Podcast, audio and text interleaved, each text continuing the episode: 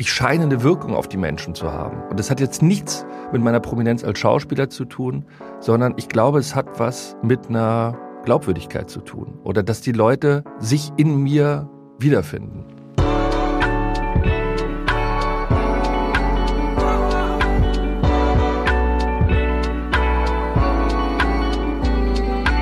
Was mit Kunst? Ein Podcast von und mit Johann König.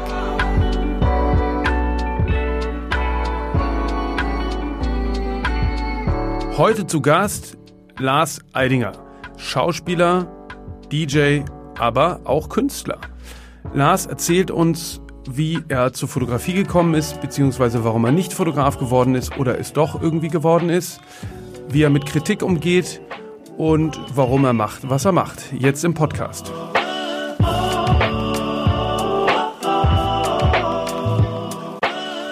Lars, wir haben uns kennengelernt mit Jürgen Teller, zufälligerweise, das ist irgendwie eine schräge Geschichte gewesen. Und zwar kam Jürgen Teller nach Berlin, um dich für das Zeitmagazin zu fotografieren und mich für ein russisches Magazin, was nie erschienen ist, weil der Herausgeber im Gefängnis gelandet ist. Aber äh, es ist, äh, wenn ich das richtig, ich weiß nicht, zehn Jahre her? Erinnerst du dich, wie lange das her ist?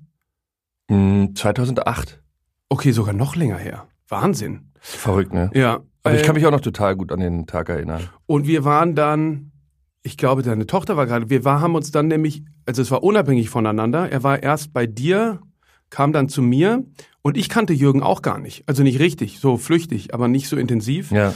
Und, ähm, und danach haben wir uns noch getroffen in dem Hotel Savoy. Äh, und da haben wir uns auch kennengelernt. Genau. Ähm, und ich finde das natürlich äh, vor dem Hintergrund interessant, also weil, weil verrückt ist, dass sozusagen wir beide äh, mit freiem Oberkörper von Jürgen Teller fotografiert wurden an diesem Tag. Du hast es aufs Cover geschafft, äh, ich nirgendwo hin. ich habe es irgendwann auf ein selbst publiziertes äh, T-Shirt geschafft mit dir zusammen für die Party, die wir auf der Documenta gemacht haben. Aber ich finde es eben sehr vor dem Hintergrund interessant, weil ich hatte damals alle, nee, wie hieß der Film? Genau, alle anderen. Alle anderen, ne? Ja, äh, gesehen, den ich äh, großartig fand, äh, weil du da so ein, kann man schon sagen, irgendwie Loser äh, gespielt hast, mit unglaublicher ähm, äh, Überzeugung. Auch lustigerweise in dem Film die Dokumenta ja auch auftauchte, äh, im Rolle des anderen äh, Architekten, glaube ich, ne? Ja, ja, genau. erfolgreichen Stimmt, ja. Fällt auch. Der, sagt auch, er hat auf der Dokumenta was gebaut. ne? Genau, genau, Komische Details, an die man sich dann erinnert. Aber was mich natürlich interessiert ist, äh, jetzt ist gerade bei Hatje Kanz ein großes Fotobuch von dir erschienen. Äh, also du fotografierst auch. Wie ist Jürgen eine prägende Figur dann ab da gewesen oder hast du schon immer fotografiert? Ja, also ja, ich habe den tatsächlich an dem Tag kennengelernt. So, und es war für mich schon in gewisser Weise eine Schlüsselbegegnung, weil ich den schon so lange bewundert habe und weil ich auch wirklich so jedes Fotobuch von Jürgen Teller zu Hause habe und auch äh, tatsächlich leidenschaftlicher Sammler von Fotobänden bin. Ähm, und damals hatten mich Christoph Arment, äh, Andreas Wellnitz und Matthias Kalle getroffen, die drei vom Zeitmagazin. Der eine ist der Chefredakteur, der andere macht die Bilder und der andere hat das Interview geführt. Und ähm, die meinten, genau wie du, äh, wenn sie über alle anderen reden bei sich im Büro, würden sich mindestens drei Frauen umdrehen und sagen, den finde ich gut, den Schauspieler. Und man kannte mich aber gar nicht. Insofern war das natürlich, es hat mich natürlich wahnsinnig geadelt, dass sie sagen, wir packen den einfach aufs Cover, kein Mensch kennt den vom Zeitmagazin und lassen ihn von Jürgen Teller äh, als Hamlet fotografieren.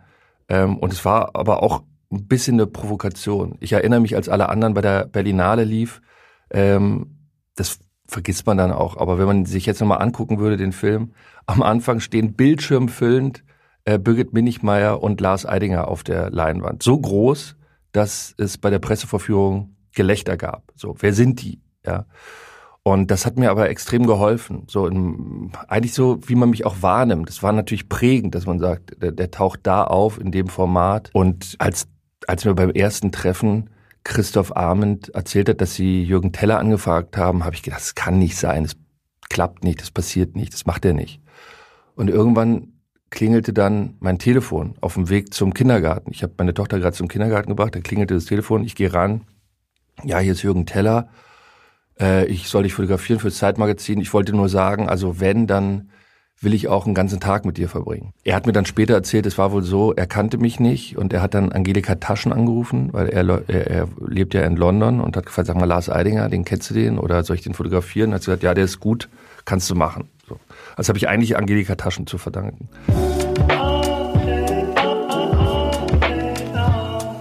Angelika Taschen wurde 1959 in Homberg in Hessen geboren.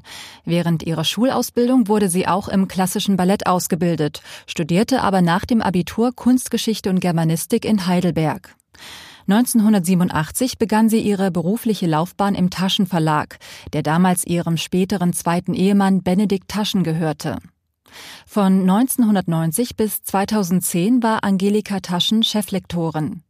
Der Taschenverlag wurde in den Jahren der gemeinsamen Arbeit des Ehepaars Taschen zu einer Weltmarke preisgünstiger Bildbände. Sie verkauften bis zu 20 Millionen Bücher jährlich. Angelika Taschen schrieb außerdem Kolumnen für die Süddeutsche Zeitung und für die Kunstzeitschrift Monopol. 2011 gründete sie einen neuen Verlag namens Angelika Books.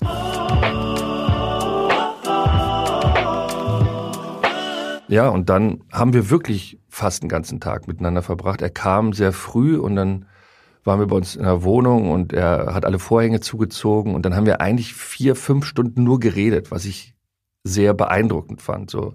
Und merkte auch, wie er immer nervöser wurde, ja, weil, weil er merkte, er muss jetzt auch die Fotos machen. Aber er macht halt kein Foto von jemandem, von dem man nicht eine Ahnung hat, mit wem er es da zu tun Mhm, hat. Und dann habe ich ihm halt von Hamlet erzählt und hat er gesagt, komm, wir rufen in der Schaubühne an. Nee, erst meinte er, komm, wir gehen unten an den Baum und holen ein bisschen Erde hoch. Und dann habe ich gesagt, nee, äh, da, da ekel ich mich, lass uns in die Schaubühne fahren und da einen Sack Erde holen. Dann haben wir den geholt und dann haben wir mich in, in unserer Wohnung mit Erde überkippt und dann hat er diese Bilder gemacht. In der Badewanne, ne? Genau. Und mit dem Fettsuit. Ja, genau. Ja, ja, ja, ja, ja. wir haben, ja. Und ja, und dann sind wir in die, dann hat er am Ende gesagt, ja, er hatte mir nicht gesagt, dass er dich noch fotografiert. Wir kannten uns ja auch nicht. Und dann hat er gesagt, wir gehen heute Abend noch in, in, in Savoy, da gibt es so eine Bar, wo man rauchen kann.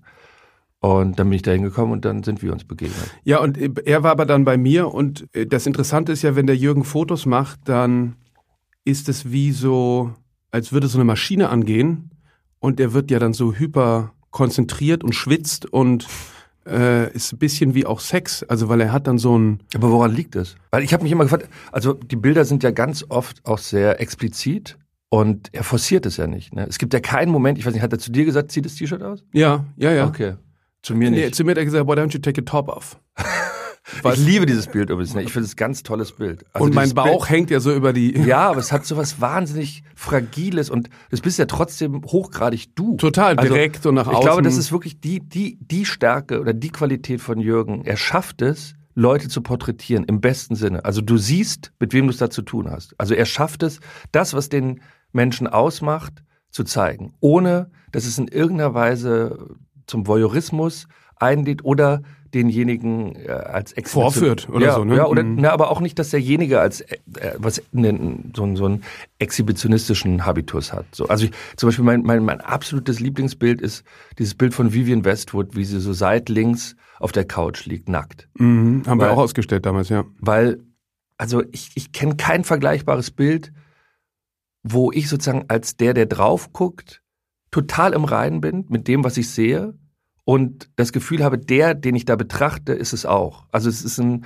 so ein Miteinander, ohne dass sie vorgeführt wird, obwohl sie ja deutlich ähm, in die Jahre gekommen ist und jetzt auch fern sozusagen vom, von, von, von einem durch die, ja, also äh, durch, durch, durch ein vermitteltes Schönheitsideal ist und trotzdem hat es eine unglaubliche Schönheit. Also trotzdem ist es wirklich der Mensch. Also so wie, wie wir uns eigentlich ersehen, also so wie wir ihn eigentlich sehen wollen, wenn wir es schaffen, die, die, die Oberfläche des Pop aufzubrechen. Ja, die Leute sind immer relativ stolz, ne? Und sind irgendwie, wollen sich auch zeigen, natürlich. Ja, aber es hat auch gleichzeitig immer was sehr Angreifbares. Also es ist, es ist halt, finde ich, also es ist, ist immer auch mit Mut verbunden. Ich kann mich erinnern, als ich die Bilder gesehen habe, da waren wir damals in Taipei und dann hat er mir die zugeschickt. Ähm, und ich habe gedacht, okay, die Bilder dürfen niemals rauskommen. Ich Warum die, war das? Ich fand die schrecklich. Ich fand mich schrecklich. Ich, ich dachte, ich gebe da viel zu viel Preis. Sie sind viel zu intim. Äh, ich habe mich da nahezu ertappt gefühlt. Und dann, je länger ich sie mir angeguckt habe, je mehr habe ich verstanden, dass das eigentlich die Qualität ist. Und wenn wir jetzt mal auf deine Arbeit kommen, das ist ja, äh, also was mich eben nochmal interessieren würde, ist, hast du schon immer fotografiert und dann die Sujets, die du fotografierst, sind ja oft quasi fast, also eigentlich umgekehrt, es sind oft Personen, äh, die, das ist ja bei dir dieser gesamte Autistik-Disco-Komplex, die irgendwie deplatziert dann in der, also in den Filmen äh, oder auch in den, in den Fotos, die irgendwie in, in, de, in dieser Welt irgendwie agieren, aber oft, glaube ich, gar nicht merken, dass sie fotografiert werden, oder? Ja, also ich habe schon immer fotografiert, würde ich behaupten. Also deswegen habe ich absichtlich ein Bild reingemacht. Das ist das erste Bild in dem Buch äh, von meinem Hamster, Speedy, den ich damals auf dem Sofatisch fotografiert habe, 1982. Und ich weiß noch, ich hatte so eine kleine analoge Kamera, die man an der Seite aufgezogen hat, die hatte so einen Würfelblitz. Und der Hamster ist auch unscharf, aber er ist trotzdem so installiert, ja. Äh, also er, er steckt in dieser Klorolle fest und oben guckt sein Kopf raus. Mhm. Mm, und diesen ganzen Film habe ich eigentlich noch entwickelt zu Hause. Und da ist jedes Bild eigentlich so. Ähm, und dann habe ich Bilder reingemacht, die ich mit einer Spiegelreflexkamera fotografiert habe. Die analogen habe ich nicht reingemacht. Habe ich kurz überlegt, aber da hätte ich ehrlich gesagt im Keller lange suchen müssen, bis ich die finde. Hast du auch selber entwickelt, oder was? Richtig nee, das nicht. Nee. Nein, nein, nein, nein. Also, nee. Darkroom kenne ich nur aus dem Berg rein. Aber die Bilder, die, die älteren Bilder sind mit einer Spiegelreflexkamera fotografiert äh, aber digital. Die sind da auch drin. Und ich weiß gar nicht, das älteste Bild nach dem Hamster ist, glaube ich, 2008. Und jetzt fotografierst du mit dem Handy, wie der Jürgen auch. Fotografiert er nur noch mit dem Handy? Ich glaube mittlerweile, er hat ja diese Reise im Iran gemacht, ähm, ist er fast dazu übergekommen, fast, ich glaube, er macht ganz viel mit dem Handy jetzt, ja. Weil es einfacher ist und, und er macht dann Milliarden von Fotos und sucht dann aus.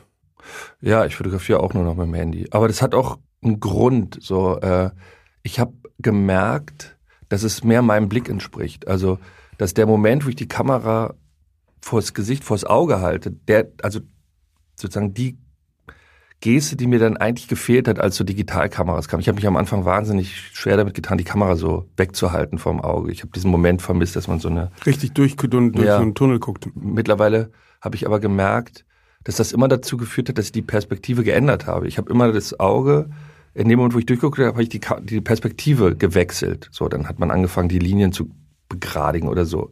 Und das Bild war dann plötzlich so, ja, tot ist es sowieso, aber uninteressant.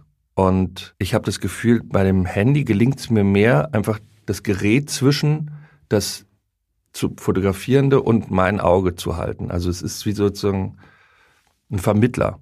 Äh, und es entspricht, wenn ich das Bild am Ende sehe, meinem Blick. Mhm. Und das war beim, beim, beim, beim Fotografieren mit einer Kamera, die ich ans Auge halte, nicht so. Und du hast aber immer durchweg fotografiert oder mit, mit Pausen? Nee, ich habe durchweg fotografiert. Und hast du auch mal gemalt oder so? Ja, als, also gemalt. Ähm, gezeichnet habe ich. Mhm. Also es gibt so eine ganz alte Aufnahme von mir bei so einer Game Show von Michael Schanze, eine Nachfolgesendung von eins, zwei oder drei Telefant hieß die, die war nicht so erfolgreich, aber da sieht man mich als Zehnjähriger und da fragt er mich, was sind denn deine Hobbys? Und dann sage ich malen und Fußball spielen. Mhm. Also ich habe halt ja doch sehr intensiv gezeichnet, Comics mhm. gezeichnet. Und das ist auch eine Theorie meines Vaters, dass ich deswegen mit links zeichne, während ich alles andere mit rechts mache. Ich bin kein klassischer Linkshänder, ich schreibe aber mit links. Mhm. Ähm, und die Theorie ist, mein Bruder ist vier Jahre älter und viel begabter als ich. Ähm, und ich habe dem immer nachgeeifert und saß dem immer gegenüber an seinem Schreibtisch. Und mein Vater meinte, dass ich ihn gespiegelt hätte und dass ich deswegen die gleiche Hand genommen mhm. habe. Und womit trittst du gegen Ball? Mit dem rechts, rechts oder alles, rechts? Ich mache alles mit mhm. rechts. Und hast du mal überlegt, Fotografie oder Kunst zu studieren? Ja. Also damals? Ja, verrückterweise. Ich weiß nicht, kennst du sowas wie das BITS, Berufsinformationszentrum. Ja. Das gibt's in Berlin, am Theodor-Heuss-Platz war das früher. Und da sind wir hingegangen mit der Schule und dann hat man so einen Bogen ausgefüllt. Und da weißt du noch, machen Sie wollen Sie was draußen machen, wollen Sie was mit Menschen machen? Was so. draußen? Ja, naja, ich glaube, ich habe nämlich äh, angekreuzt, äh, ich würde gerne auch was draußen machen. Und deswegen kam dann Fotograf raus. Mhm. Und, und warum hast du es nicht verfolgt? Mm, ja, ich glaube, es war ähnlich wie mit der Schauspielerei, dass ich dachte, es ist gar kein Beruf. Also das kann man oder das macht man einfach. So, das muss man jetzt nicht lernen. Also das war äh, bei Schauspielerei habe ich das auch ganz spät erst begriffen, dass es ein Beruf ist, den man studieren kann. Also man fragt sich ja wirklich, was machen die da eigentlich vier Jahre lang auf einer Schauspielschule? Auch gerade weil es so viele Quereinsteiger gibt oder Leute, die nie eine Schauspielschule besucht haben, die toll spielen können. Ja. Erzähl noch mal kurz, ich kann mich erinnern, äh, du, wie, wie das nochmal, das hast du bestimmt schon tausendmal erzählt, aber wie ist es nochmal gekommen? Es war fast ein bisschen ein Zufall, äh, du hast bei äh, in der Ernst Busch Schauspielerei studiert, ne? Ja. Und wie, wie, wie ist es dazu gekommen? Ja, ein Zufall war es in der Hinsicht, dass ich einen Freund hatte, dem ich auch, von dem ich später meine erste Wohnung bekommen habe, Uli Wolf. Äh, der war auch Musiker und ähm, der hatte eine kleine 42 Quadratmeter Wohnung in Charlottenburg. Und da war ich irgendwann mal auf einer Party und habe zu ihm gesagt, du Uli, wenn du die Wohnung irgendwann mal loswerden willst, dann denk doch an mich. So. Und dann rief er irgendwann an und meinte, ja, er zieht um, ich kann die Wohnung haben. So. Und das war meine erste Wohnung, die hat damals 420 Mark warm gekostet. Wie alt warst du da? Ich bin spät ausgezogen, ähm, 21, weil mein Vater gesagt hat, solange du kein eigenes Geld verdienst, äh, wohnst du zu Hause. Ähm, ja, ich bin, ich bin dann, ich bin auf der Schauspielschule, habe ich noch zu Hause äh, gewohnt. Ich habe von 19 bis 23 studiert und bin dann im Gegensatz zu allen meinen Kommilitonen immer mit dem X-Bus nach Marienfelde gefahren und habe da zu Hause geschlafen. Aber wie bist du denn dann äh, zur Schauspielerei gekommen? Ja, und dieser Uli Wolf, der meinte, er bewirbt sich an der Ernst Busch. Und dann habe ich zum ersten Mal davon gehört, von dieser Schule. Und Aber da warst du doch schon. Hast du nicht gerade gesagt, du bist noch zu Hause gewesen, als du Schauspielerei studiert hast? Ja, ja, ja das hat sich so ein bisschen überschnitten. Also die, sozusagen die, die Wohnung habe ich später erst bekommen von Uli. Aber die Idee, Uli kannte ich halt schon länger und die Idee, sich da zu bewerben, kam von ihm. Ach, so, du hast da, erst woanders Schauspielerei studiert, bevor du zu Ernst Busch bist? Nee, nee, ich war, ich war sozusagen 18, als Uli Wolf mir erzählt hat, ich bewerbe mich jetzt an der Ernst Busch. Und dann habe ich auch gedacht, ich habe gerade Abitur gemacht und dann habe ich gedacht, dann probiere ich das jetzt einfach mal. Ich gucke mir mal an, wie so eine Schauspielschulprüfung aussieht und dann mache ich die große Tour von alle, von der alle erzählt haben, dass man die machen muss, so dass man dann wirklich die ganzen Schauspielschulen in Deutschland abklappert in der Hoffnung, dass man irgendwo genommen wird, weil die Wahrscheinlichkeit, dass man genommen wird, so gering ist, dass ich dachte, ich gucke mir jetzt diese eine an. Dann habe ich mich noch bei der UDK beworben, damals HDK.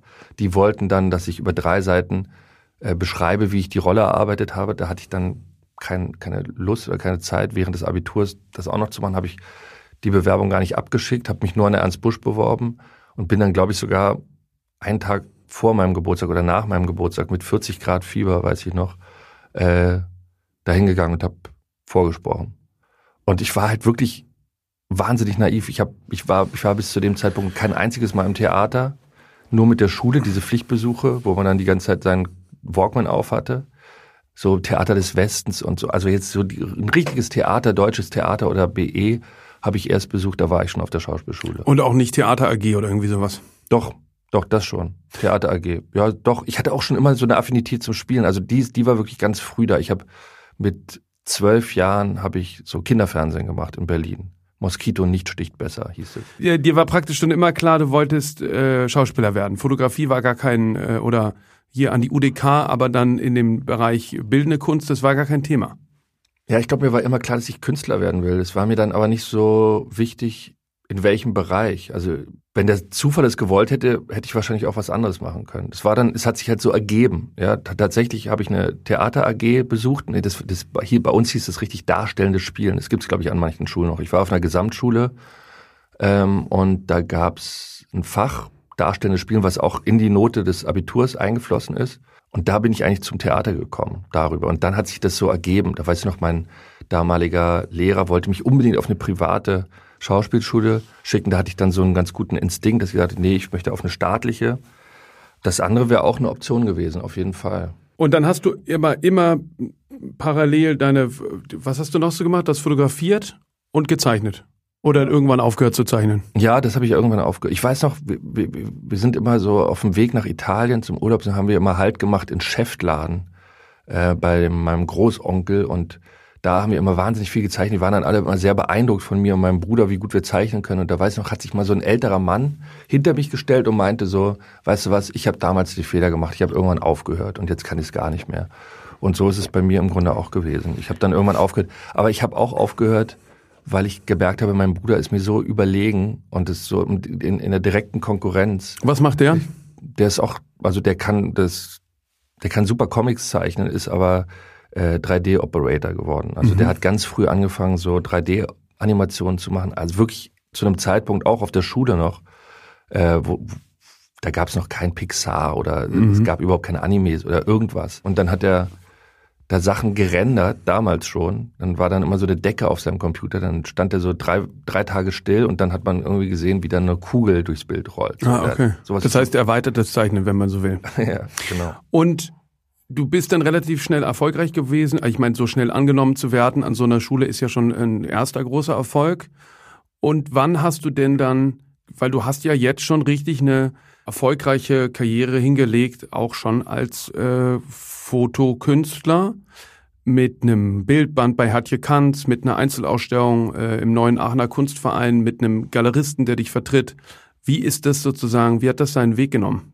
Ja, das ist tatsächlich zu mir gekommen. Also das war halt immer ein Traum von mir. Ich, wie gesagt, ich habe schon immer Fotobände gesammelt, geliebt und bin äh, Bücherbogen in Charlottenburg habe ich Zeit verbaut und habe die alle durchgeblättert, habe mir dann welche gekauft und es war immer so ein Traum, mal so ein Bildband zu veröffentlichen. Aber ich dachte, ich wusste überhaupt nicht, wie man dazu kommt, dass das passiert. Also ich habe irgendwann mal an die Gestalten geschrieben.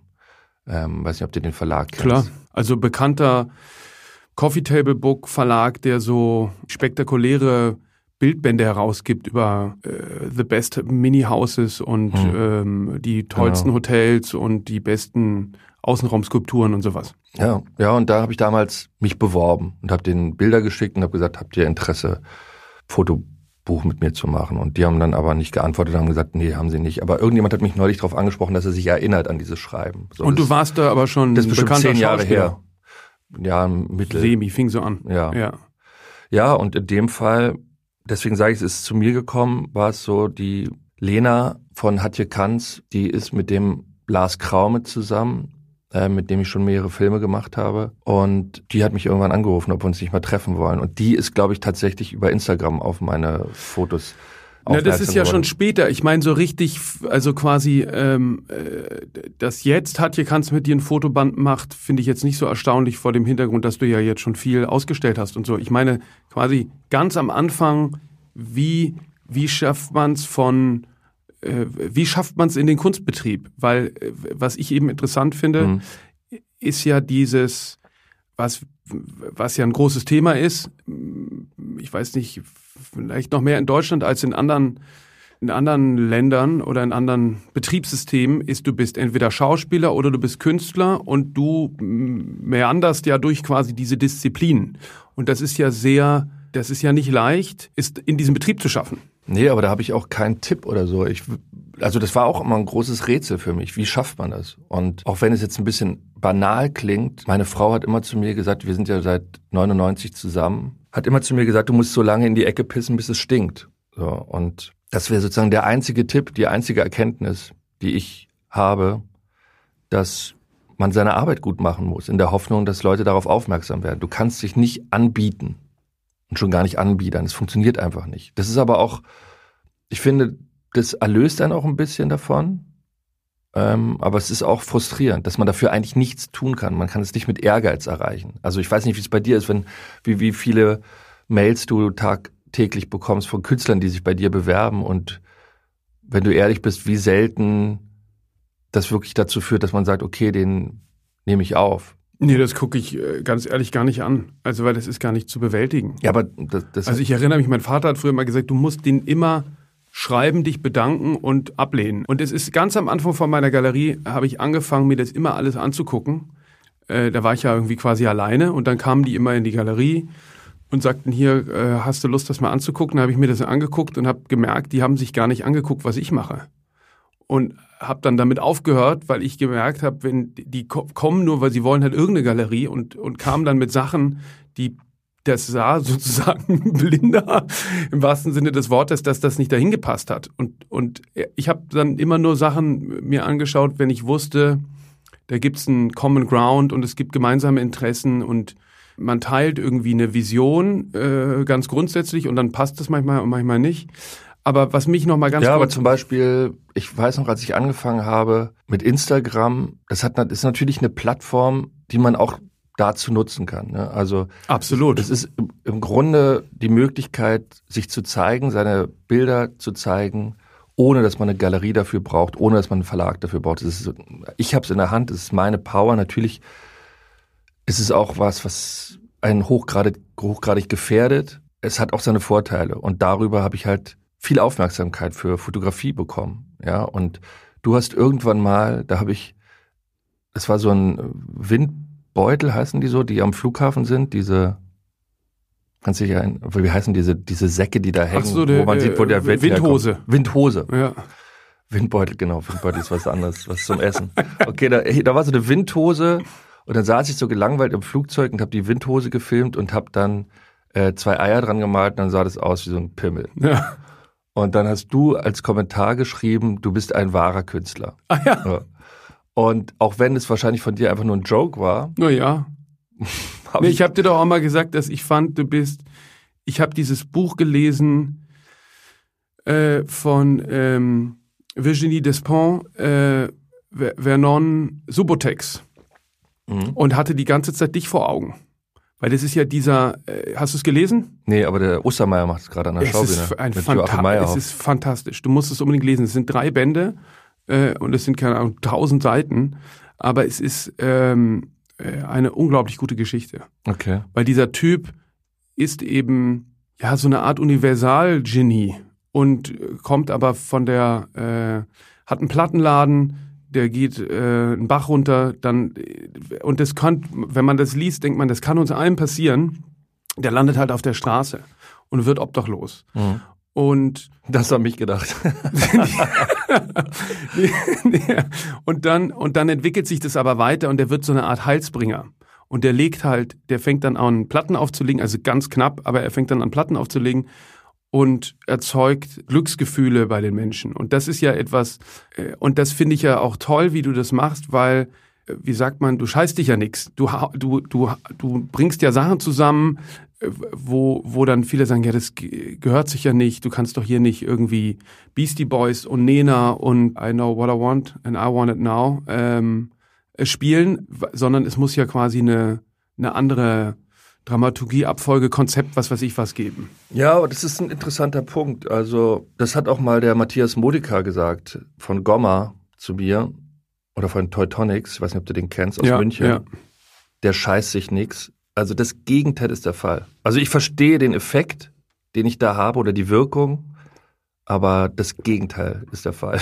Wieso? Ja, weil ich mir total Gedanken mache über alles. Und es ist alles sozusagen im Grunde konzeptionell. Also nicht an, angestrengt. Das Konzept ist sozusagen aufrichtig zu sein. Also ich habe das Okay, Gefühl, genau, oder so, du die- hab folgst das, quasi deiner, Ja, deinem genau, weil ich- inneren, ähm, ja, weil weil dieses der Scheiß sich nichts tut so, als wenn ich wenn ich unabhängig wäre vom Gegenüber und sage, ich mache mein Ding und ihr müsst damit klarkommen.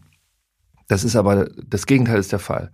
Und ich finde das auch das Ausschlaggebende, dass man versucht als Künstler glaubwürdig zu sein. Ich vermeide be bewusst den Begriff authentisch. Ich kann den irgendwie, der stört mich, der, weil au- authentisch hat so einen komischen, ist so gebunden an Realität, sondern es geht tatsächlich ums Träumen, es geht auch um Fiktion, aber es geht um einen Entwurf, der sich deckt mit dem, was ich denke oder was ich fühle in dem Moment. Und wenn ich da eine Kongruenz schaffe, dann bin ich glaubwürdig und dann hat es auch eine Wirkung auf Leute und das merke ich natürlich extrem. Das klingt immer so komisch, wenn ich es selber erzähle, aber ich muss es einfach erzählen oder es ist einfach interessant, glaube ich, für die Leute, das auch zu hören.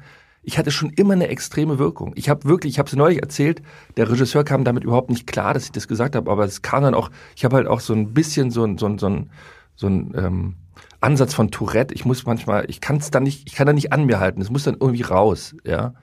Äh, ich habe erzählt, dass ich früher in der Grundschule und in der Oberschule säckeweise Brie äh, Liebesbriefe bekommen habe. Und der, der konnte es gar nicht glauben. Ich, er konnte es gar nicht glauben, dass ich das gesagt habe. Und irgendwie hat ihn das beschäftigt. Aber was ich damit nur sagen will, ist, ich scheine eine Wirkung auf die Menschen zu haben. So. Und das hat jetzt nichts mit meiner Prominenz als Schauspieler zu tun, sondern ich glaube, es hat was mit einer Glaubwürdigkeit zu tun oder dass die Leute sich in mir wiederfinden und, und da eine Nähe suchen. Und in dem Moment, wo ich anfange, konzeptionell in dem Sinne zu denken, dass ich sage, ich mache das jetzt, um das und das, die und die Wirkung äh, zu erzielen, entferne ich mich von mir und dann verliere ich diese Glaubwürdigkeit. Und das ist eine Gefahr. Und ich glaube, das ist eigentlich meine, meine große Qualität, dass ich da versuche, sensibel zu bleiben und aufrichtig mir selber gegenüber. Weil Aber nochmal noch mal zum, also du hast dann quasi einfach deine Arbeit äh, oder beziehungsweise noch einen Satz zu Instagram. Ja, ich wollte eigentlich noch kurz sagen, wegen dieser Windhose, weil du gesagt hast, wie, wie schafft man das da in den Kunstmarkt oder, oder so, genau. überhaupt reinzukommen. Mhm. Ich, ich weiß nicht, ob du dich erinnerst, aber ich habe dann irgendwann gesagt, ich würde dir gerne mal meine Videos zeigen. Ja.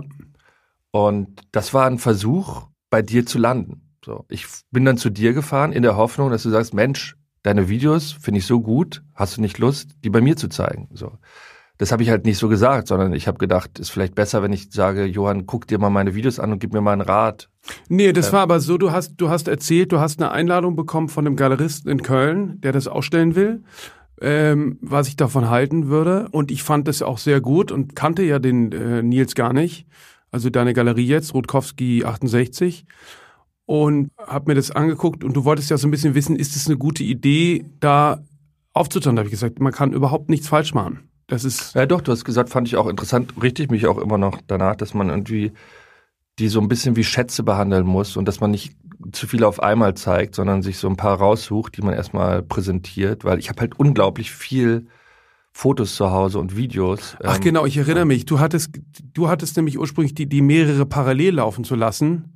Ja, ich wollte eigentlich alle zeigen. Genau, ja. und ich habe gesagt, nee, nee, du musst jedes einzelne. Wie habt ihr es denn dann schlussendlich gemacht? Ja, ich wollte nur trotzdem sagen, dass es ja wie, dass es trotzdem natürlich wie so ein Date ist, ne? Dass man sagt, wie mache ich mich für das Gegenüber interessant? Klar. Also und wenn ich sage, ich habe da schon jemanden, der sich interessiert, bin ich natürlich erstmal interessanter, weil ich unabhängig bin. Das ja? habe ich überhaupt nicht gemerkt. Ja, da ist ja schon klar. Aber nur wenn es wirklich interessant ist oder ich glaube, es ist interessant sozusagen für die Leute, die sich fragen, wie mache ich's? Klar. Ähm, dann, dann ist es so ein Weg, weil, also mich hat es damals, ich kann mich erinnern, dass Maren Ade mir gesagt hat, also Maren Ade ist die Regisseurin von alle anderen, wenn ein Schauspieler sie bittet, sie doch, ihn, ihn oder sie doch mal zu besetzen, dann ist er für sie eigentlich kategorisch schon gestorben. So. Das fand ich total schrecklich. Ich habe es aber irgendwie auch verstanden. Aber Insofern, es bringt ja überhaupt nichts, auf Veranstaltungen zu gehen in der Hoffnung, also das, was immer so behauptet wird. Ich meine, ich habe es selber nie erlebt, dass man sagt, dieses Social Networking oder keine Ahnung, dass ich sage, ich lerne auf einer Party jemanden kennen und daraus ergibt sich irgendwas. Ich habe es nie erlebt und ich finde das aber auch befreiend, dass es ja, so was man schon Deswegen sagen muss ich muss, auf diese Partys gar nicht gehen. Klar, was man aber schon sagen muss, ist, wenn es ein einen Bezug gibt, dann also quasi, wenn es irgendeine Form von Beziehung gibt oder ein Austausch und eine, man glaubt, man hat irgendeinen gemeinsamen äh, teilt Werte oder Ideen, Interessen, finde ich, kann man immer äh, sich ins Spiel bringen. Das ist auch zum Beispiel etwas, was wir als Galerie ganz anders machen als viele anderen Galerien. Wir sind sehr offensiv darin, unsere Künstlerinnen und Künstler zu platzieren oder beziehungsweise das einfach konkret anzubieten und zu sagen, hey, habt ihr nicht Lust, das macht doch Sinn, das passt da rein. Und viele finden das halt, dass das sich nicht gehört und dass die Rolle der Galerie äh, ist, äh, quasi Service-Dienstleister zu sein, wenn es eine Anfrage gibt und dann zu reagieren, aber nicht zu agieren.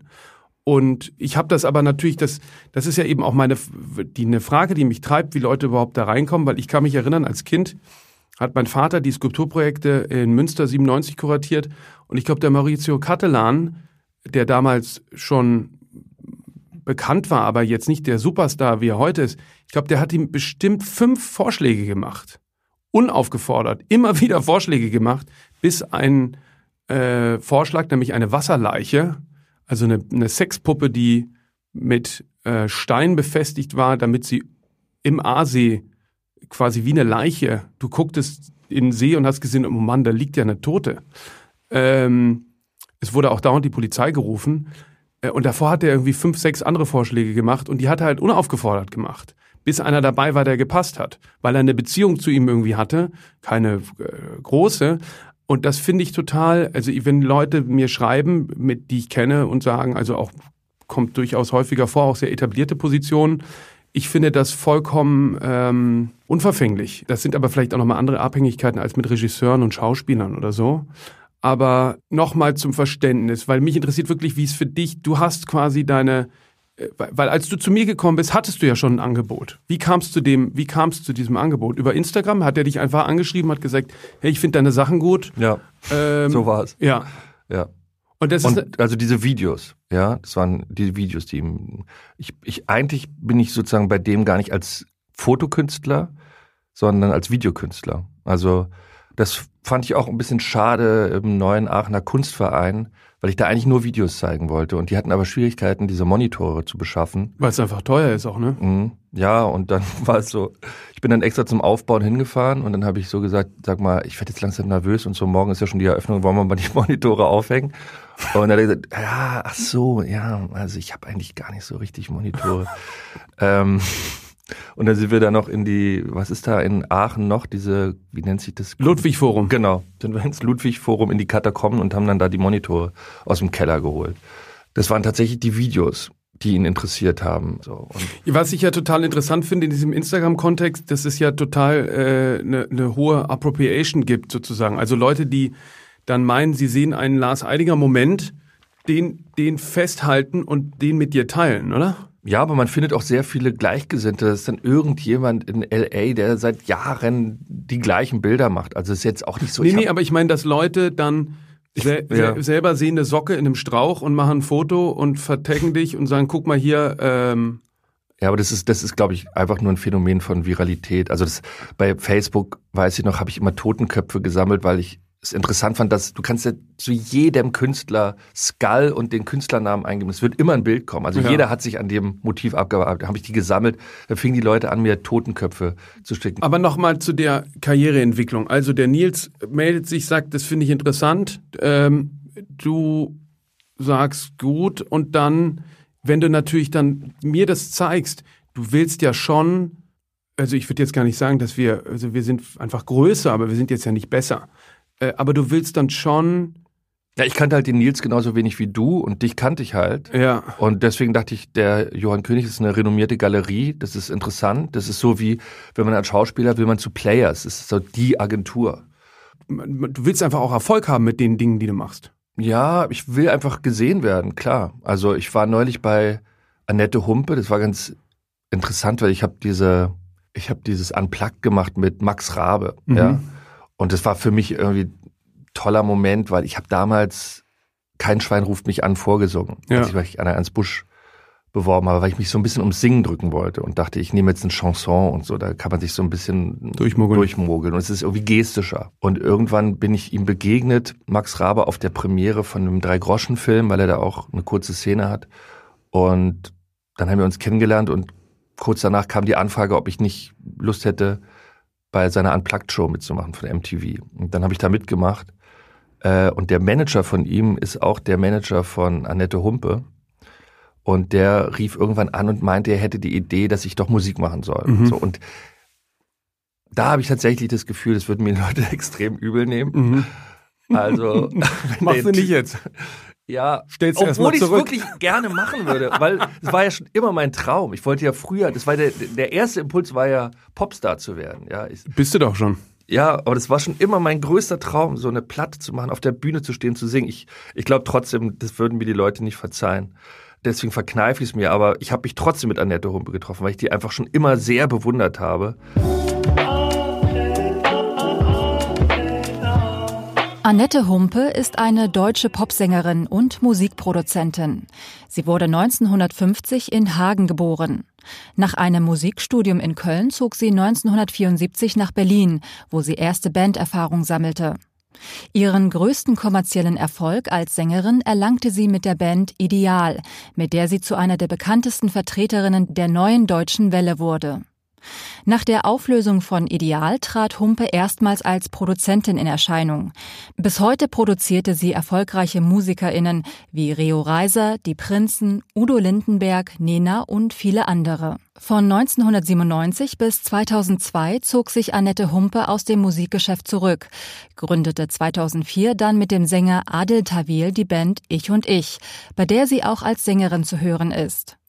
Ich und ich wurde der kommerziell größte Erfolg ihrer Karriere. Die Musikerin und Produzentin Annette Humpe, die mit ihrem Werk die deutsche Popmusik prägte, feierte 2020 ihren 70. Geburtstag.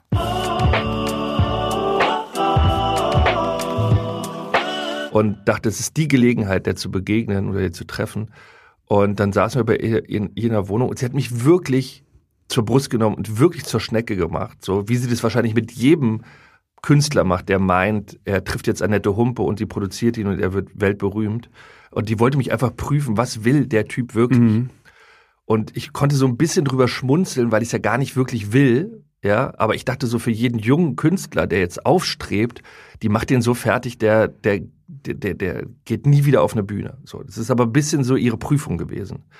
Äh, und sie selber singt ja auch nicht mehr oder tritt nicht mehr auf, weil sie sich auf der Bühne unwohl fühlt und weil sie ihre Stimme nicht mag. Völlig absurd. Weil ich meine, guck dir diese Idealaufnahmen an. Ja. Es gibt keine. Also, aber was ich nur erzählen wollte, darauf will ich eigentlich hinaus. Sie sagt, sagte irgendwann zu mir, das werde ich nie vergessen. Ich will in die Autos und in die Küchen. Damit meint sie, sie will nicht Musik machen für irgendwelche Muckerfreunde, die sich dann auf die gegenseitig auf die Schulter klopfen und sagen, Hast super Platte. Ja, ja, sie will einfach, sie will äh, die Massen bedienen. Ja? Das ist genau, was ich auch will, ja. Ja, und im Grunde, auch wenn ich merke, dass ich da so einen Widerstand habe, das einzugestehen, aber Quantität ist tatsächlich bei Publikum nicht unerheblich. Mhm. Und über so eine Galerie wie Johann König würde ich mir jetzt einbilden, erreiche ich sehr viele Leute. Die Fotos und Videos, die du machst, das sind ja oft Leute, also zum Beispiel ein sehr starkes Video finde ich von so ein bisschen melancholischen Darsteller, wo man dann natürlich dann, ich zumindest in meiner Interpretation, sehe ich, dass du dich da selber auch siehst. Ja, das ist so ein Alleinunterhalter irgendwie vom Centre Pompidou, der in so einem Roboter-Outfit total unglaublich, halt so ein Künstler, Straßenkünstler, der dann sich zusammenrollt äh, wie so ein ähm, Transformer und dann wieder da rausgeht. Oder ähm, ich fand auch sehr stark diese Lichtinteraktion von zwei jungen Frauen, glaube ich, in Korea. Ähm, und es sind dann aber auch zum Beispiel ein sehr bekanntes Foto, so eine Person, die in so einen Busch gefallen ist. Ja, wie würdest du ähm, äh, das beschreiben? Gibt es noch ein paar Motive, auf die man vielleicht eingehen kann? Weißt du, was mir, glaube ich, am wichtigsten ist oder was eine ganz interessante Erkenntnis für mich war, dass die Leute die Bilder oft missverstehen in der Hinsicht, dass sie da irgendwas Ironisches bis Zynisches drin vermuten und wiederfinden. Ich finde, es ist eher sehr melancholisch, oder? Ja, aber es wird mir ja oft vorgeworfen oder von manchen vorgeworfen, dass ich die Leute da vorführe oder ausstelle. Ich glaube, dass es viel damit zu tun hat mit der Person, die auf dieses Bild guckt, weil ich wirklich versuche, auch im Alltag so unironisch wie möglich zu sein. Ich, ich bin eigentlich von, von der Ironie komplett abgekommen, weil ich, da war halt so ein wichtiger Moment für mich, dieser Satz von Christoph Schlingensief in seiner MTV-Show 2000, Ironie ist systembestätigend. Ich habe den Satz am Anfang überhaupt nicht verstanden, weil für mich war Ironie so das höchste Gut. Ja, ich, ich war hochgradig ironisch und der, der, der Humor in meinem Freundeskreis bestand eigentlich nur aus Ironie. Und dann habe ich gemerkt, dass ich mich da, damit um was bringe, ja, weil ich dann eine Distanz schaffe und mir immer so ein Hintertürchen auflasse nach dem Motto, ich meins eigentlich gar nicht so. Und dann wollte ich an den Punkt kommen, wo ich sage, so wie ich das jetzt sage, meine ich das auch. Und so eine andere Direktheit erfahren. Weil dieses, die Ironie, es ist ja alles durchseucht, durchzogen von, von Ironie. Bis hin zu den, zu den Tagesthemen, die inzwischen schon mit einem ironischen Unterton äh, ähm, präsentiert werden. Ja? Und auch so Leute, die ich, die, ich, die ich wirklich bewundere, Harald Schmidt oder das ist alles hochgradig ironisch. Mhm. Und ich habe eine Sehnsucht gehabt nach Leuten, die sagen, das meine ich so. Und wenn ich so ein Bild mache, wenn ich das fotografiere, versuche ich das wirklich mit allem Respekt dieser Person gegenüber. Ich, ich möchte die nicht vorführen, ich möchte sie auch nicht kommentieren und ich schreibe auch mittlerweile keine Kommentare mehr drunter. Und trotzdem denken die Leute, ich, ich führe die Leute vor. Also Kommentare sind dann oft wie, findest du es lustig, äh, jemanden, der offensichtlich geistig verwirrt ist, zu zeigen. Nein, ich finde es nicht lustig. Ich will es zeigen, weil es mich beschäftigt und berührt und weil ich sehe und weil ich es darstellen will. Insofern ist Darsteller schon auch der richtige Begriff. Aber ich möchte mich nicht darüber erheben und ich möchte auch nicht dazu in eine ironische Distanz treten. Und das war auch was, wo ich missverstanden wurde. Das war im, im Zusammenhang mit der Tasche, dass ich gesagt habe, oder vielleicht war es auch im, im Zusammenhang mit dem Begriff Autistic Disco, dass ich gesagt habe, für mich sind es Selbstporträts. Ähm, und das heißt, mir ist bewusst, dass ich privilegiert bin und dass ich mit einem Obdachlosen nicht viel gemein habe. Aber was ich mit Selbstporträt meine, ich erkenne in dem Moment das Paradox, in dem ich mich befinde, dass da jemand Hilfe braucht und ich trotzdem an ihm vorbeilaufe. Und das möchte ich, diesen Moment will ich festhalten. Diesen Moment, dass ich es dann doch schaffe, darüber hinwegzusehen und mich nicht damit auseinandersetze. Und ich möchte mich in die Auseinandersetzung zwingen und äh, den, der, der meine Bilder anguckt. Und, und das ist eigentlich so der, der Anspruch. Du hast ja einen richtigen Shitstorm erlebt bei dieser Tasche. Weil das, dass das so endet, damit hast du ja nicht gerechnet, oder? Wie, wie ist es? Weil das ist, äh, das ist schlimm, oder?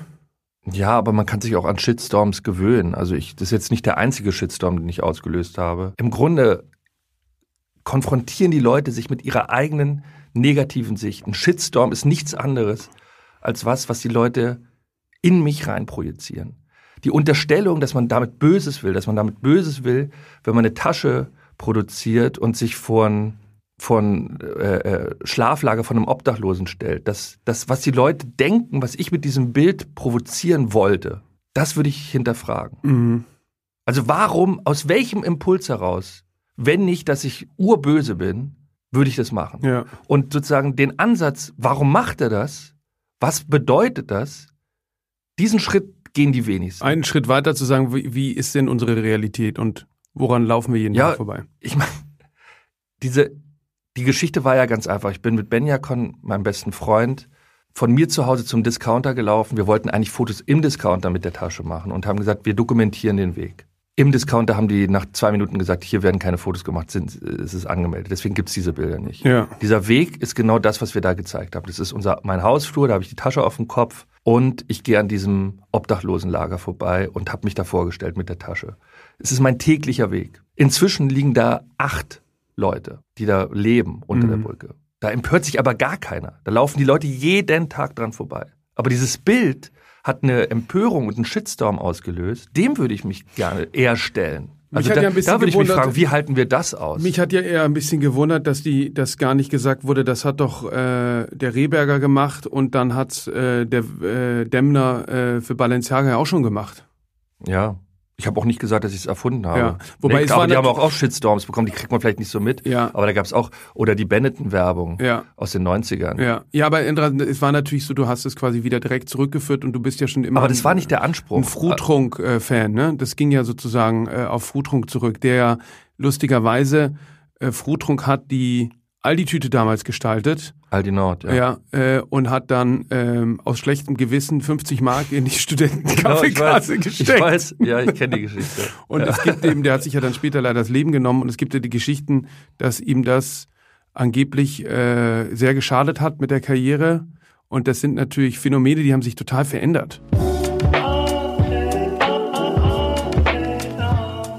Günter Frotrunk war ein deutscher Maler und Grafiker. Er wurde am 1. Mai 1923 in München geboren. Als Kriegsfreiwilliger diente er als Soldat im Zweiten Weltkrieg und wurde unter anderem in Finnland eingesetzt. Er erlitt mehrere schwere Verletzungen, unter anderem am Kopf. Unter ihnen litt er lebenslang. Die Namen der vielen Schmerzmittel, die er nehmen musste, tauchten vereinzelt in seinen Bildern auf. Nach dem Krieg begann er ein Studium der Malerei bei Wilhelm Straube und hatte 1947 seine erste Einzelausstellung in Freiburg. Damals malte er noch gegenständliche Aquarelle. Ende der 40er Jahre begann er sich mit abstrakter Malerei zu beschäftigen und seine Werke wurden gegenstandslos. Frotrunk prägte mit seiner konkret konstruktiven Malerei die optische Kunst, auch Op-Art genannt. Seine farbintensiven Bilder aus parallelen, orthogonalen oder diagonalen, farbigen, in Streifen gebündelten Vektoren wurden international ausgestellt. Unter anderem in Paris auf der Biennale in Venedig 1968 und der Documenta 4 im selben Jahr. Sein bekanntestes Werk aus dieser Zeit ist das 1970 gestaltete Design der Aldi Nord Plastiktüte. 2018 schaffte der Discounter die millionenfach verkaufte Tüte ab. Das neue Design der umweltfreundlicheren Taschen ähnelt allerdings immer noch der Grafik Frotungs. Von 1967 bis zu seinem Tod war er Professor an der Akademie der Bildenden Künste in München. Günter Frotrunk litt an Depressionen und nahm sich 1982 das Leben.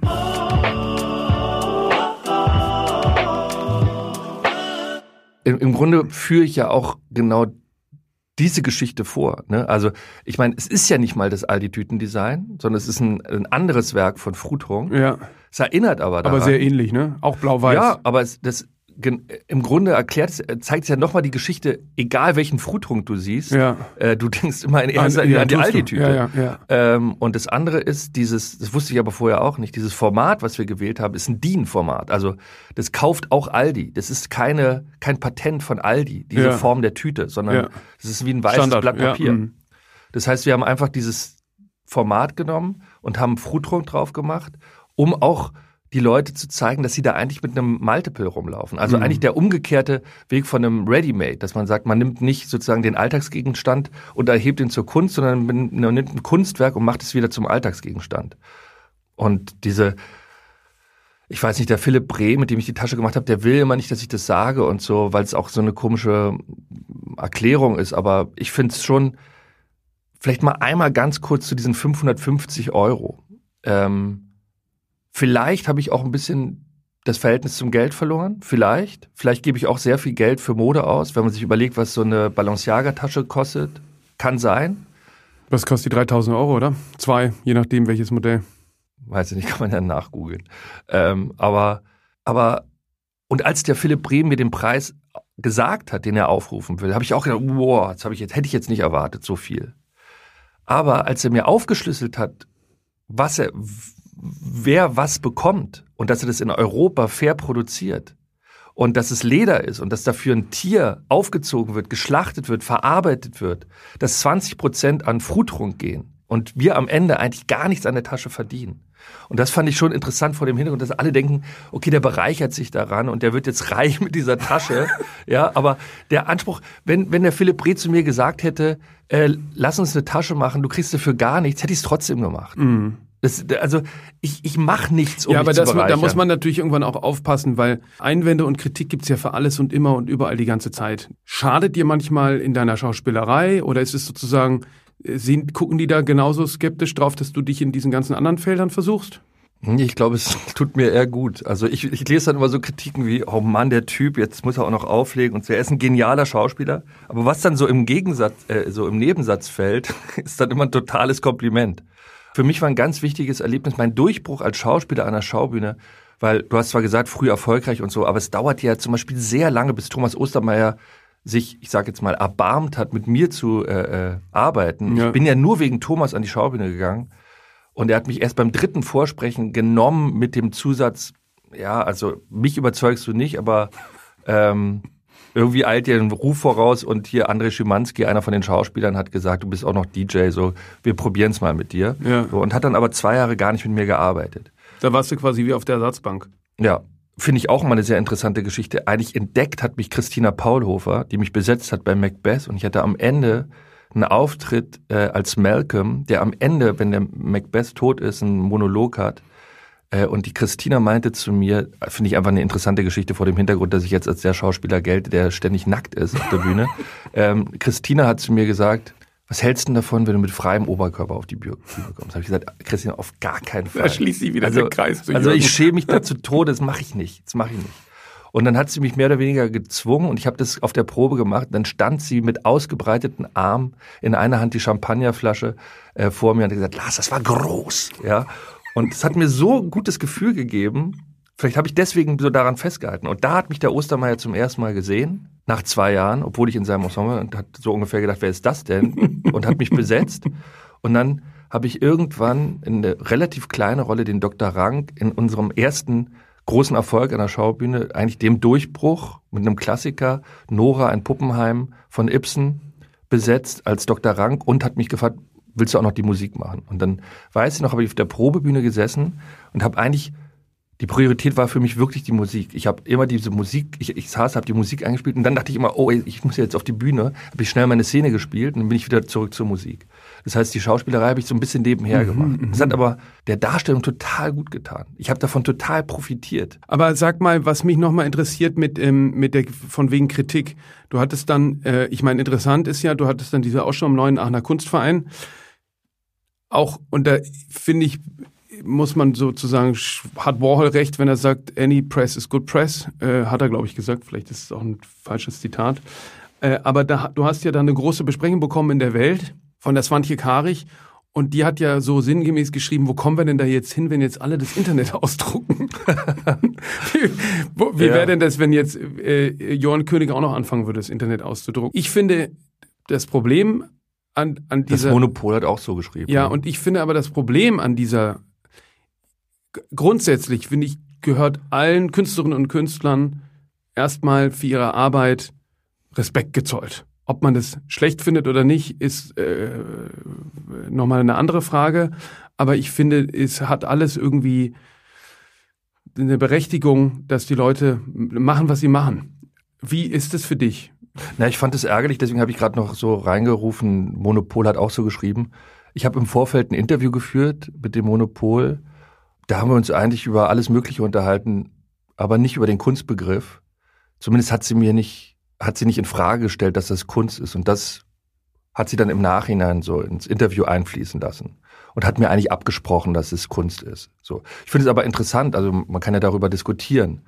Es ging letztendlich in dem, in, in, in dem Interview nur darum, äh, dass ich da Crocs anhatte und kurze Hosen wie Jürgen Teller. So. Und, aber müsste und, jemand. Und ich hätte mich aber gerne sozusagen diesem, äh, dem Thema gestellt, ja, oder oder wenn man sagt, das, das eröffnet eigentlich den Dialog oder den Austausch, dann ist es was, was mich interessiert. Also da würde ich gerne drauf eingehen können. So, aber mich hat ein bisschen überrascht, dass die sich dann so als, wie sagt man, so Gralsträger oder äh, äh, stilisieren und sagen, sie entscheiden jetzt, was Kunst ist. Ich habe darüber überhaupt nie nachgedacht. Also ich finde es eine Kategorie, das finde ich wirklich nicht nachvollziehbar. Ja, aber meinst du jemand, der nicht, jemand, der dieselbe Arbeit machen würde und nicht äh, auch noch Schauspieler wäre, der müsste sich ja diesen Fragen wahrscheinlich auch nicht stellen, oder? Mm, nee, aber wie gesagt, das erzählt ja mehr über die Leute als über mich. Also wobei es zum ich, Beispiel interessant ich, ich, ich habe mich noch nie als Schauspieler verstanden. Mit also, dem Jürgen ist es zum Beispiel auch interessant, dass das ist, da gibt es ja ähnliche Schwierigkeiten. Der ist sozusagen, äh, der ist einfach Modefotograf und er ist Künstler also er ist beides, aber es ist, ähm, und das finde ich interessant, wenn man sich über den Kunstbetrieb Gedanken macht, am Ende ist das ein wahnsinnig konservativer äh, Betrieb, der ganz schlecht damit zurechtkommt, wenn ähm, die Dinge nicht eindeutig sind. Und der, ähm, der das dankt, wenn Künstlerinnen und Künstler irgendwann sich dazu entscheiden, bei einer Sache zu bleiben. Ja, der Wolfgang Timmermans hat irgendwann aufgehört, äh, Kampagnen zu fotografieren. Und das ist dann irgendwie auch ein bisschen, ähm, äh, vielleicht ist es, ich finde es eigentlich auch ein bisschen schade, dass das so ist. Ja, aber es ist tatsächlich was, ich glaube, da muss man, da geht der Bogen wieder zurück zu dem, was ich vorhin gesagt habe. Man muss es schaffen, sich selbst zu vertrauen, ja, und bei dem zu bleiben, was einen selber interessiert. Und ich mache Fotos wirklich, weil es mich interessiert, so und ich teile das gerne. Aber ich habe noch nie was fotografiert, in Hinsicht auf eine Wirkung, die das auf jemanden haben könnte. Ich, erstmal interessiert mich die Wirkung, die es auf mich hat. Und die teile ich. Und das, da wird's schwierig, so wenn ich anfange, in diesen Kategorien zu denken. Ich habe, ich sehe es auch nicht als Kunst. Also ich mache jetzt kein Bild und sage, wow, das ist jetzt Kunst. Oder hoffentlich findet jemand außer mir auch, dass es Kunst ist. Also ich habe noch nie über sowas nachgedacht. Und deswegen hat es mich tatsächlich so ein bisschen überrascht, ja, dass dann sowas wie in der Welt oder im Monopol steht, wo ich sagte, okay, auf der Ebene habe ich überhaupt nicht darüber nachgedacht. Und sag mal, ähm, was mich noch interessiert zu der, zu deiner, zu deiner Kunst, also zu deiner äh, Fotografie und zu den Videos, warum sind die nicht zu verkaufen? Naja, bisher waren es keine Verkaufsausstellungen. Ne? Also die im neuen Aachener Kunstverein war keine Verkaufsausstellung.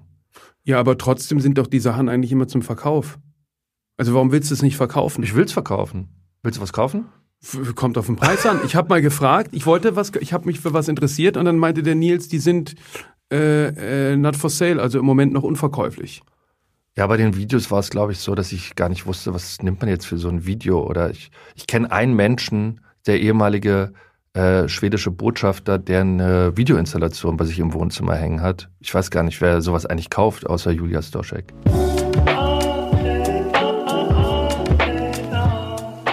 Julia Stoschek ist eine deutsche Milliardärin und Kunstsammlerin.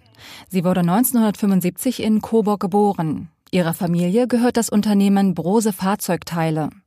Obwohl sie Betriebswirtschaftslehre mit Schwerpunkt Automobilwirtschaft an der Universität Bamberg studierte und gelernte Diplomkauffrau ist, konzentrierte sie sich nach dem Studium auf das Kulturmanagement. 2007 eröffnete sie in Düsseldorf die Julia Stoschek Collection, eine Privatsammlung mit über 700 Werken von rund 200 vorwiegend europäischen und US-amerikanischen Künstlern. Die Sammlung konzentriert sich vor allem auf das bewegte Bild seit den 1960er Jahren bis heute. Sie umfasst Video-, Einzel- und Mehrfachprojektionen von analogem und digitalem Filmmaterial, Multimedia-Environments sowie computer- und netzbasierte Installationen. Julia Stoschek gehört zu den wichtigsten Kunstsammlerinnen Deutschlands. 2018 wurde ihr der Art Cologne Preis für ihr Engagement für zeitbasierte Medienkunst verliehen.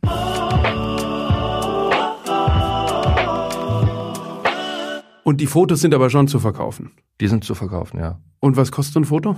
Also die Bilder, die jetzt in Köln gezeigt werden, die kosten das Stück 3000. Und in der Auflage von? Drei. Und es gibt nur eine Größe. Ja. Okay, das finde ich schon mal sehr gut. Die sind ziemlich groß. Also das heißt nicht jetzt äh, klein, mittel und groß. Nee. Nee. So wie beim, beim Fix-Foto. Ja, nee, das 10 ist ja, 15. nee, das ist ja, das ist ja total interessant. Also ich meine, das ist nochmal ein totales Thema für sich, aber quasi diese Reproduktion, das sind ja alles künstliche äh, Festlegungen. Erzähl mal zum Schluss jetzt noch, du äh, arbeitest gerade oder hast jetzt über längere Proz über einen längeren Prozess ähm, äh, an einer äh, Kooperation gearbeitet mit dem Erwin Wurm.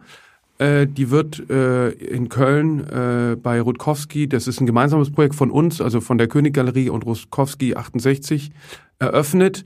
Und ich glaube, du bist so ein bisschen in der Rolle der Muse für Erwin gelandet, oder? Ja? Hatte ich so den Eindruck, dass du quasi, du kommst ja vor in den Skulpturen, es ist sozusagen, du bist abgeformt, du bist die, du bist das Modell und ähm, oder liege ich da falsch? Na, ihr habt ja schon öfter diese Kooperation gemacht, ne, wo ein Künstler von dir einem Künstler von Nils begegnet. Ja. Und dann gab es halt von euch die Idee, dass ich das mit Erwin machen könnte. Und Erwin und ich hatten uns ja kennengelernt bei so einem Künstlergespräch, was du initiiert hast, äh, bei dir in, in St. Agnes. Genau. Da sind wir uns eigentlich begegnet. Seitdem kennt mich Erwin überhaupt. Ja, ich bin, das ist ja so gekommen, dass du, ich hatte einen Einzelstand mit Erwin auf der damals noch ABC in dem, Mhm. wie heißt es da? Äh, ja, diese alte Halle da, äh, Gleispark, beim Gleispark. Mhm. Und du kamst vorbei und hast das, äh, ähm, hast erzählt, mit dem Jon Bock kamst du vorbei und hast erzählt, wie großartig du das schon immer fandest. Und er hat irgendwann was, glaube ich, am, am, am äh, äh, wie heißt das Theater? Burgtheater. Am Burgtheater, genau. Der Erwin hatte was am Burgtheater gemacht, das hast du irgendwie gesehen. Genau, das gab dieses Bild, das hieß Hamlet Untitled, glaube ich, oder vielleicht hieß es auch Hamlet, äh, wo jemand so in den, in den, in den, in den Trottoir reingerammt ist. Also so ein, einfach so eine Straßenflucht und jemand ist kopfüber, steckt im, im Asphalt. So, Und dieses Bild hat mich immer interessiert, beziehungsweise ich habe ein Fotoband von Erwin und da war immer eine kleine Postkarte dabei. Man kann es in der Edition für 1500 Euro kaufen. Hab ich mich immer geärgert, das ist, das habe ich viel zu spät entdeckt. Ähm, und dann habe ich über dich angefragt, was es kostet. Es sollte dann 60.000 Euro kosten. Ja. Ich habe dann nicht mehr geantwortet auf die Mail. Ich erinnere mich. Aber ja, also bei Erwin ist es ein bisschen wie mit Jürgen. Ich bin schon immer ein Fan gewesen. Ja, ich habe die, auch die ganzen Bücher von ihm und es war auch immer eine Referenz und immer ein Mut. Äh, also war immer auf den Moodboards zu finden, auch wenn ich selber inszeniert habe. Äh, the Artist Who Swallowed the World, äh, The Artist Who Swallowed the World oder ähm, zum Beispiel in meinem Hamlet-Buch von 2007, in dem Textbuch, ist dieses, was er auch im Zusammenhang, glaube ich, oder mit, in Zusammenarbeit mit dem Burgtheater gemacht hat, dieser Totenkopf mit den beiden Bananen in den Augen. Mhm. Ja. Ähm, Ganz also kurz, es war immer eine Referenz und es war, ja. The Artist Who Swallowed the World ist ein Mann, der kugelrund und dick ist und quasi die Welt verschluckt die hat. Welt verschluckt hat. Genau. genau. Ähm, ja, und das insofern hat war der schon immer Teil oder war immer jemand, der mich beeindruckt hat und auch beeinflusst hat und inspiriert hat. Und dann hatte ich die Möglichkeit, ihn kennenzulernen. Und dieser Artist Talk war halt sehr, so wie sagt man, also sehr inspirierend, glaube ich, für beide. Also ja. er meinte auch, er kannte mich nicht und findet es aber sehr interessant und hat sich jetzt so Interviews und Gespräche angeguckt. Und ja, und dann kam die Idee von euch, dass wir was zusammen machen. Und Erwin meinte halt auch, es wäre schön, wenn wir einfach Zeit miteinander verbringen. Ja, und ich bin dann in Wien. Ich habe zu dem Zeitpunkt gerade in Wien gedreht mit David Schalko eine Serie. Äh, und Erwin hat mich dann zu sich nach Hause eingeladen und ich bin dann mit dem Leihwagen, der wohnt so eine Stunde außerhalb von Wien, hingefahren und dann haben wir zwei Tage miteinander verbracht und er wollte diese Skulpturen machen und das hat sich wirklich als so anstrengend erwiesen. Also mir war das nicht klar. Äh, man muss da drei Stunden stillhalten. Ja, mhm. man, man wird da erst eingegipst, dann wird äh, Silikon drüber gegeben und am Ende entsteht diese Form. Mit unterschätzt meine ich, ich habe dann so Positionen eingenommen, wo mir nicht klar war, wie schmerzhaft es schon nach einer Stunde wird. Mhm. Und es gibt diese eine Skulptur, wo ich den rechten Arm so hochrecke, da stand ich auf einem Bein und nach einer Stunde kam der Erwin rein und ich war kreidebleich, mir lief der Schweiß runter und mein Körper hat total rebelliert und er hat gesagt, okay, wir brechen sofort ab. Aber ich dachte jetzt nach der Stunde, wenn ich jetzt abbreche, ist die Stunde umsonst gewesen. Nein, nein, wir ziehen es durch. Und ähm, da, so sind diese Skulpturen entstanden. Es ist aber auch gut, dass er dann rausgeht. Ja, er war die ganze Zeit weg. Naja, der, äh, naja, der Abguss, das machen halt seine Mitarbeiter. Ja. So, er, er bestimmt die ähm, Position. Aber ich fand es zum Beispiel auch interessant, er hatte dann so eine Vorstellung, äh, welchen Teil meines Körpers die Skulptur darstellt und diese Art, wie der mit dem Edding den Strich gezogen hat mhm. an meinem Körper, das mhm. fand ich echt beeindruckend. Wie so ein schöner Chirurg. Nee, das war total künstlerisch. Ja. Das hatte so was Flüchtiges. Mhm. So, wenn man ja denkt, jetzt macht er eine Skulptur, ich muss da drei Stunden stehen, überleg doch mal genau, wo die Linie lang. Aber er hat sie einfach gezogen. und so fotografiert er auch. Er hat auch viele Fotos von mir gemacht. Ja. Ähm, und der fotografiert so, dass du denkst, in dem Zeitraum würde der andere vielleicht den Bildausschnitt irgendwie wählen. Da hat er schon das Foto gemacht. Ja. ja. Es geht ganz schnell alles. Und das hat mich auch, das hat mir gefallen, so, aber auch gefordert, so, weil ich eigentlich eher die Veranlagung zum Gegenteil habe. Also ich bin da eher zwanghaft und, und, und bin da sehr genau, so. Und diese Flüchtigkeit hat mich provoziert. Und was wird von, also von ihm werden die, äh, werden Skulpturen und Fotos zu sehen sein und von dir? Nee, nur, nur Skulpturen. Von ihm nur Skulpturen und ja. von dir Fotos? Von mir gibt's elf Fotografien, die sozusagen Filmstills sind. Also das sind Filme, die ich gemacht habe, aus denen ich Stills rausgezogen habe. Die reagieren auf, auf seine, hat das was mit seinen Skulpturen zu tun? Ja, für mich sind es, also es sind Sujets, die mich sowieso beschäftigen, aber ich finde, es gibt da eine Schnittmenge zu seinen One-Minute-Sculptures. Ja, es gab die Bilder schon. Ja. Aber, aber du hast die für die Ausstellung jetzt ausgewählt. Genau. Ja. Ja, und. Habt ihr das äh, zusammen gemacht oder hast du es alleine gemacht? Nee, ich habe es ihm geschickt, aber er fand es sofort gut mhm. und einleuchtend. So, ähm, ich fand noch interessant, dass er mir erzählt hat, nach diesen drei Stunden, er hätte das schon mal mit jemandem gemacht, zwölf Stunden.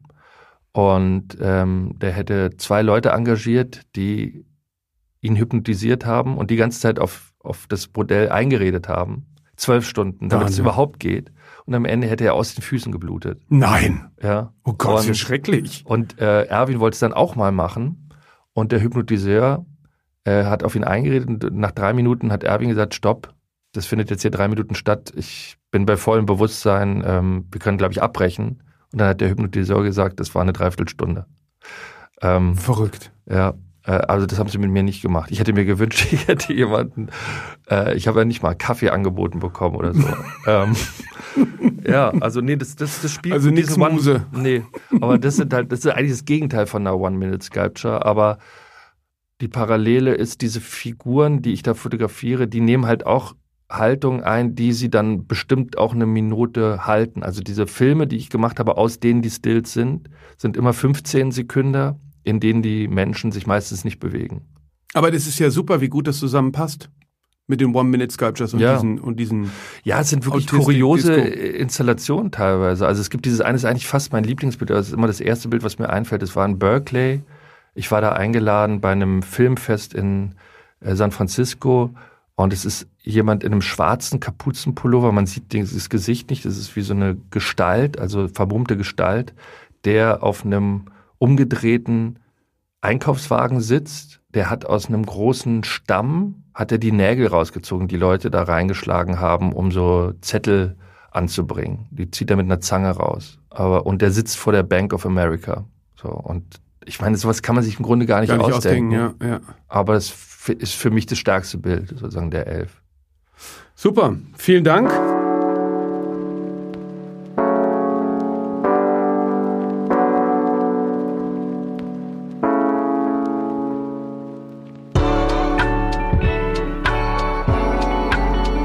Ich finde das sehr spannend, dass der Lars einfach die Sachen macht, auf die er Lust hat zu machen und die er, wo er, glaube ich, und das zeichnet Künstler aus, die er irgendwie für sich machen muss und äh, natürlich wie alle Künstlerinnen und Künstler hofft, dass andere auch was daraus ziehen. Und ich finde, dass wir daraus lernen können, dass man sich nicht zu sehr in Kategorien verhaften sollte, sondern einfach machen. Und fand das sehr bereichernd und ich hoffe ja auch. Was mit Kunst? Ein Podcast von und mit Johann König.